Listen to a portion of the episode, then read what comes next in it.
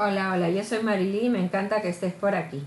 En esta oportunidad voy a hacer un resumen del libro Cien Cuyes de Gustavo Rodríguez. Me gustó mucho la novela, sin embargo, me pareció un poco triste. Aquí les voy a leer algunas líneas. Era una pena que a doña Carmen no le apeteciera pasear entre sus restaurantes, comercios y boutiques, que adujera lo horrible que era ahora en comparación con la de su niñez cuando los árboles regalaban moras y de las casas se derramaban madreselvas.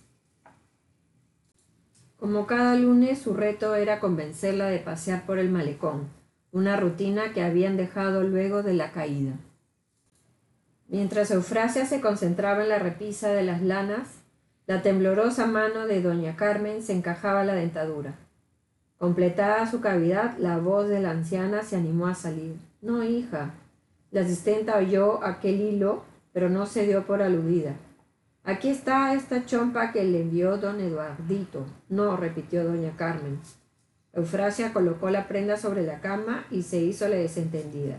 Cerró un poco la cortina y redobló la sonrisa. Perder esa ventana había sido casi como perder los ojos, y quién sabe si más doloroso que haberse roto la cadera. Quizás por eso, mientras Eufrasia agitaba la proteína geriátrica junto al horno de pan, la pregunta tonta que se acababa de hacer le dejó un resabio el resto del día, la inquietud de responderse qué sería de su vida si de pronto el destino la condenara a pasar sus días en un tren sin ventanas. A ocho metros del sombrío dormitorio de doña Carmen, Jack Harrison miraba concentrado en el cable un programa de veterinarios y mascotas. Su cuerpo yacía recostado en una almohada y sobre su mesa de noche, junto a un promontorio de pastillas, un gotero con lágrimas artificiales esperaba ser usado cada media hora en su ojo derecho. Era notorio que la parálisis facial había avanzado y que solo quedaba rogar que aquel fuera su tope, pues de lo contrario tendría que ir acostumbrándose a la idea de sorber la comida. Una de las características de envejecer no saber nunca si se acaba de hacer algo por última vez.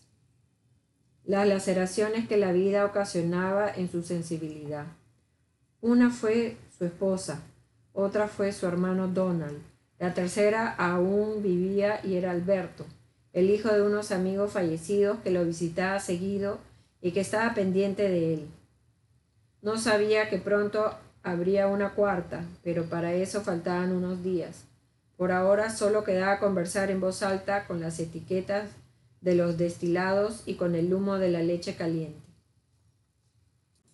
Ahora que su próstata era una papaya y que Mear era una larga novela del siglo XIX que se entregaba en minúsculos capítulos, no había otra forma de saciar al cáncer que con su hombría enfrentarlo con esos bochornos que le entraban a veces y con ese antojo feroz de azúcar que antes había imaginado como característico de las señoritas. Eufrasia tuvo que traspasar su puesto en el mercado, porque sus rodillas no aguantaban todo el día. Además, la fruta se levantaba más temprano que Nicolás, que su hijo, siempre. Había que madrugar para elegir la mejor y la más barata, y a pesar de que había muchas mujeres en el mercado que cumplían tanto con sus negocios como con la maternidad, Eufrasia optó por una vida más tranquila en nombre de su hijo. Era cierto que en verdad no lo veía mucho, pero gracias a Merta, su hermana, descansaba en casa durante el día y podía estar con él. Prefería extrañarlo los días laborables a que pasara su infancia dentro de un cajón de frutas. Cuando entró al departamento se dio con la sorpresa de que doña Carmen estaba con su andador en la cocina, su largo camisón de franela rozando las baldosas grises. ¿Qué canta? carraspeó la anciana. Eufrasia se ruborizó, un poco por su voz de cacatúa y otro poco por el motivo que la había empujado a cantar.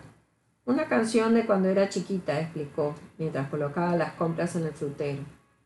Es el mambo de Machaguay, ¿no? Eufrasia abrió los ojos como los platos que pensaba retirar del escurridor. La conoce, señor. La admiración de la asistenta no se debía solamente a que una señora pituca de Miraflores conociera un guayno de los Andes, sino a la ternura súbita que había aparecido en su rostro.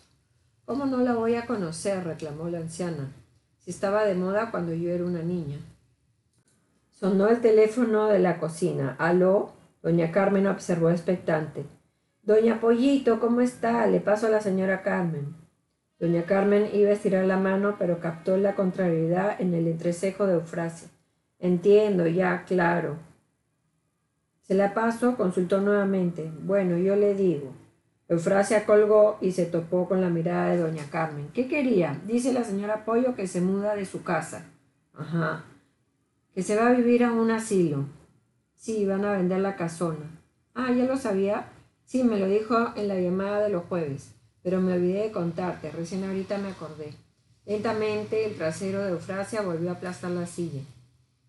Dice que se va a un lugar bonito, ahora le llaman residencia, sonrió la anciana con desprecio. Un nombre elegante para, para no decir moridero. Doña Carmen le dio un último sorbo a su taza. Calculó si podría pagarle un aumento a Eufrasia, pero se rehusó a ser raptada por la generosidad porque lo único peor que el miedo a ser un viejo solitario es el miedo a ser un viejo solitario y sin dinero. Mientras su asistente llevaba la vajilla al lavadero, la anciana pasó revista a sus amistades sobrevivientes y comprobó que no le quedaba ya nadie que recomendar. Pero sobre la tristeza terminó por asomar la perspicacia. A su recuerdo llegó aquel hombre algo menor que siempre la había saludado con gentileza. Lo recordaba callado y tímido, pero atento con su esposa. Una pareja como ya no se veía. Era una lástima cómo había muerto ella, una tragedia estúpida. La ocurrencia destelló en sus ojos. Oye, Eufrasia. Jack Harrison sorbió el whisky que tenía entre las manos y al volver a colocar el pesado culo del vaso sobre su abdomen, notó que los dos bloques de hielo seguían firmes. Era una buena tarde, se dijo, a pesar del pobre gringo que gimoteaba en la televisión. Llega una edad en que la felicidad consiste en que nada te duela demasiado. Tocaron el timbre. ¿Quién es? Vengo de la vecina. Jack frunció la mitad que podía de la frente y abrió por pura curiosidad. Se trataba de la gordita que había visto siempre desde las alturas y que ahora frente a frente le pareció más bajita que su recuerdo. Era, sin duda, efectos de la perspectiva. Entre las manos llevaba un recipiente. Le traigo un queque de plátano. Eufrasia estaba más nerviosa aún. Veía al doctor mucho más flaco que la última vez que lo había pillado de lejos en la calle hace un par de años. El buzo deportivo que llevaba puesto se le chorreaba y tenía una mancha de mostaza en el pecho. Además, esa cara como de vela derretida y ese ojo de molusco. Eufragia tartamudeó. ¿Le ayudó con algo? Fue lo que le salió de adentro. Sí, ¿no quieres pasar? Eufrasia entró con algo de pudor. Caminó hasta la cocina sin pedir autorización y colocó el queque en el mostrador. La costra de canela y azúcar fue acentuada por los rayos vespertinos que entraban por la ventana. ¿Qué diferencia de luz con la cocina de la doña Carmen? Se sentaron. Me enteré por doña Carmen que usted vive solo y armé este queque y todo un truco para ver si necesitaba ayuda. ¿Cómo está ella? sonrió Jack con la mitad de la boca. Así, así, movió la mano Eufrasia. Ajá. Se quedaron en silencio indecisos. ¿Y cuál era el truco? Me iba a inventar un dolor, pero en realidad no lo iba a inventar. Lo iba a exagerar porque hace un tiempo me duele aquí, dijo señalándose la espalda. Jack asintió. A su lado, en la mesita auxiliar, reposaba el control remoto de su equipo de música y no pudo evitar cogerlo. Un CD de Miles Davis empezó a girar en la bandeja. Kind of Blue era el álbum y So What la canción. ¿Cargas mucho peso? le preguntó Jack. Lo normal. De repente tienes malas posturas. Ahorita, por ejemplo, debías sentarte con la espalda recta, apoyada en ese cojín. Eufrasia le hizo caso. ¿Haces estiramientos, yoga? No, doctor. Prueba a hacerlos y luego vemos. Ahora en internet se encuentra de todo. Ya, doctor. Tus ojos están un poco amarillos. Nunca fueron muy blancos, doctor. Puede deberse a varias cosas. Ictericia, pancreatitis, algún tema con el hígado, hasta anemia. Deberías hacerte un análisis, pero no creo que sea nada grave. Intentó tranquilizarla. Por mi casa hay un hospital. Jack negó con la cabeza. Te voy a referir a un colega. Lo llamas de mi parte. Le vas a dar una contraseña a nombre de todos los picos que le he enviado. Cortesía mía. Gracias, doctor. En esta ciudad monstruosa ya nadie duerme bien, pensó. Y menos si eres pobre. Luego buscó el teléfono en, en su celular. En la sala, entre tanto, Eufrasia se estrujaba la mente pensando en cómo cerrar el trato. Toma, le dijo Jack al regresar. Media pastilla en la noche, pero solo cuando al día siguiente sepa que vas a tener un día duro. Ya, doctor. No abuses, ¿ya? No, no, doctor. Y aquí está el nombre y el teléfono de mi amigo, con la contraseña. La contraseña decía Jack el destilador. Sentados en sendos sillones Voltaire tapizados de flores, Tanaka y Ubaldo conversaban. El poeta escuchaba fascinado una vez más las historias de infancia del Nikkei. Tanaka siempre encontraba una manera de renovar lo ya narrado, y cada vez era un misterio identificar si se trataba de una exageración, una anécdota que había despertado recién en su conciencia o algún dato nuevo sacado de alguna lectura.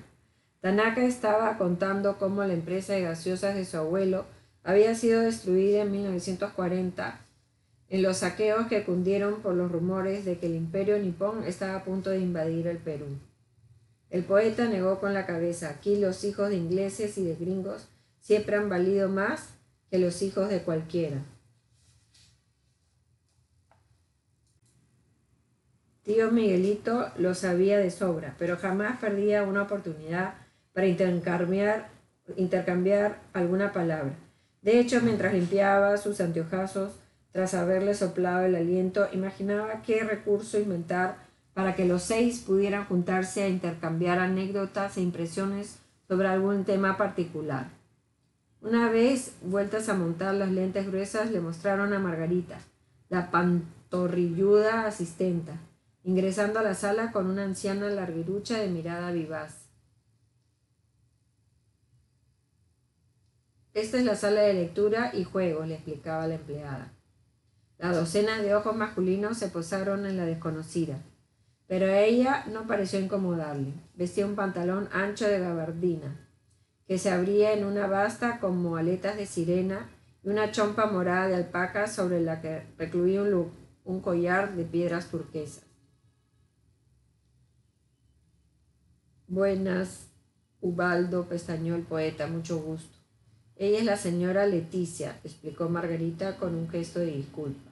Mucho gusto, Ubaldo, respondió la recién llegada. Sí, me llamo Leticia, pero puedes decirme pollo. De hecho, todos pueden llamarme pollo. Tío Miguelito observó cómo la mano del poeta se posaba en la de la recién llegada por más de un segundo. Más que enojarse porque el tartamudo lo hubiera eclipsado con su galanteo ridículo el tic de su pestañeo le irritaba haber perdido la oportunidad de mostrar su liderazgo. En la cabeza de tío Miguelito saltaban las preguntas como palomitas de maíz. Y la del origen de su sobrenombre era la más insistente, pero se contuvo. Quería hacerse el interesante. Una espiral de jovialidad se apoderó de aquel rincón de la sala. Pollo se sintió bienvenida. Perspicaz como era, de un solo vistazo notó que el resto de residentes no podía acceder a aquel ánimo compartido, no porque allí se diera una segregación deliberada, sino porque la vida dividía sin piedad. Los otros ancianos, mujeres en su mayoría, respiraban cada vez más encerrados en sí mismos conforme se acercan a su muerte, y era el cruel recordatorio de un futuro inapelable. Por fortuna, ya como la sacó de esos pensamientos. Felipe Pomar era tu primo, se interesó Pollo. Sí, infló el pecho tío Miguelito, como un homenaje a quien fuera el primer peruano que ganó un campeonato mundial de tabla. Era churro, concedió la anciana. Mientras arrastraban los, sus pasos rumbo al comedor, tío Miguelito le dedicó otra mirada a Pollo. Se preguntó si no sería hora de que los siete magníficos volvieran a estar completos. El invierno había sido terrible para doña Carmen Un espíritu maligno se había sumergido en el océano para inyectar en sus huesos la frialdad de sus profundidades. Eufrasia se mostró impactada al comprender lo rotundo que puede ser el acto de abandonarse. Nada protesta más contra la vida que un cuerpo que se deja hundir en el agua, aunque en este caso se tratara de un colchón. La asistenta se imaginó por un instante atrapada en ese cuerpo consumido y le dio pavor. Debía de ser lo más parecido a convertirse en un tetrapléjico, ese término que había aprendido de su hermana. Conservar cierta lucidez, pero estar atrapada dentro de tu propia piel, como una de esas muñequitas rusas de la sala, una muerta que respira sin ilusiones, sin amistades, sin un nico al cual abrazar, con docenas de verduguillos fingiéndote dolor mientras esperas que el tiempo acabe con tu agonía. Merta le dijo, tu jefe es bien respetado, fíjate. ¿El doctor? Anoche escuché en el hospital que hablaban bien de él. Es muy bueno el doctor Jack, atinó a responderle Eufrasia. Merta no se contuvo. ¿Qué pasa, hermana? Ya no sé qué hacer. Decirlo así abiertamente fue el ábrete sésamo de sus aprensiones. De la cueva resguardada emergió un torrente que le salió la garganta. Tranquila, hermanita. Pero el llanto se hizo incontenible.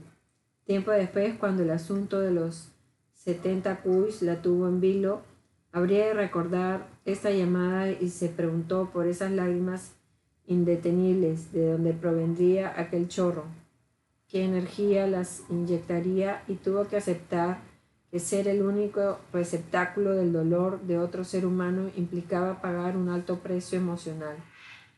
Porque eso es lo que habría sido todo ese tiempo, un envase sin rebozo. Doña Carmencita ya no aguanta más. Carraspión. Entiendo. ¿Cómo le levanto el ánimo?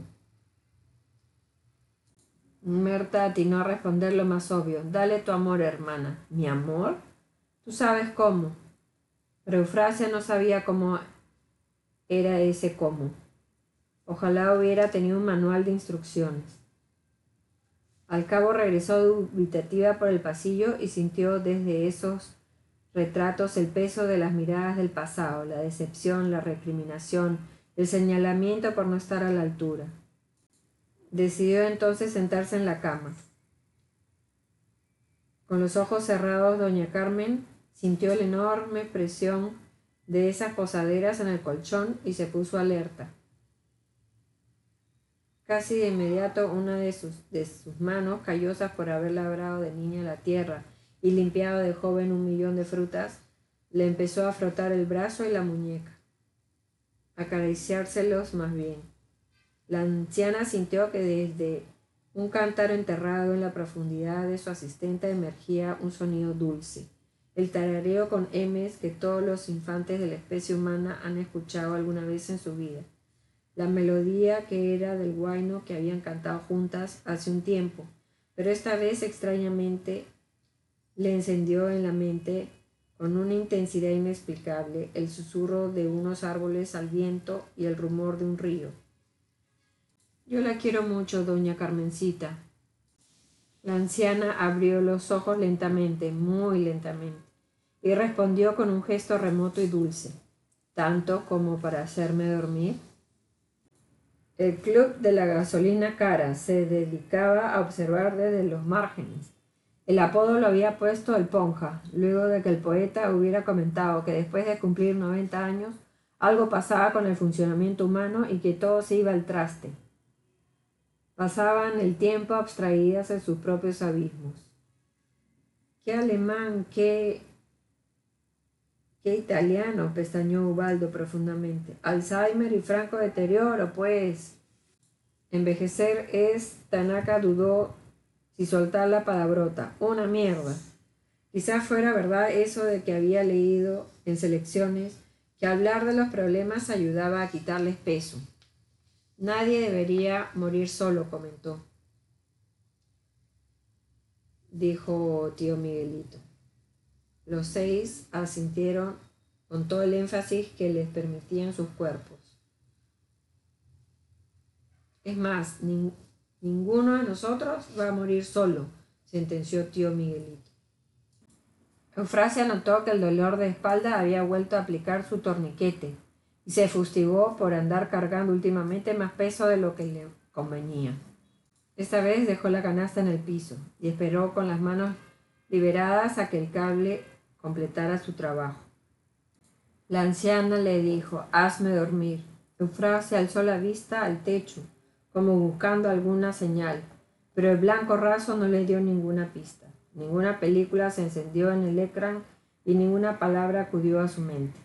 Parte de, de, su confusión provenía de la serenidad en el pedido. Doña Carmen estaba desahogada y parecía más lúcida que nunca.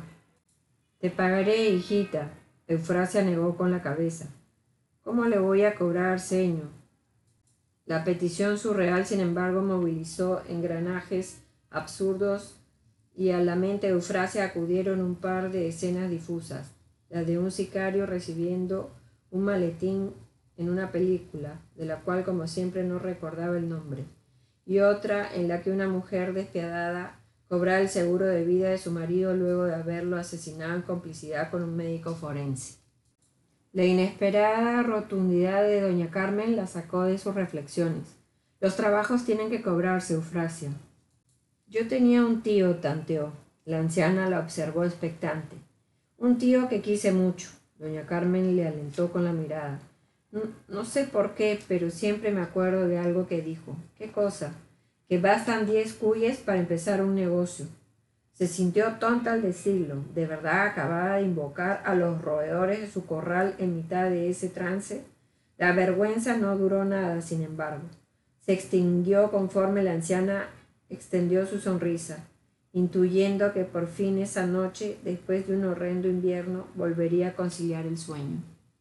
Doña Carmen estaba cada vez más insistente con el pacto que habían contraído.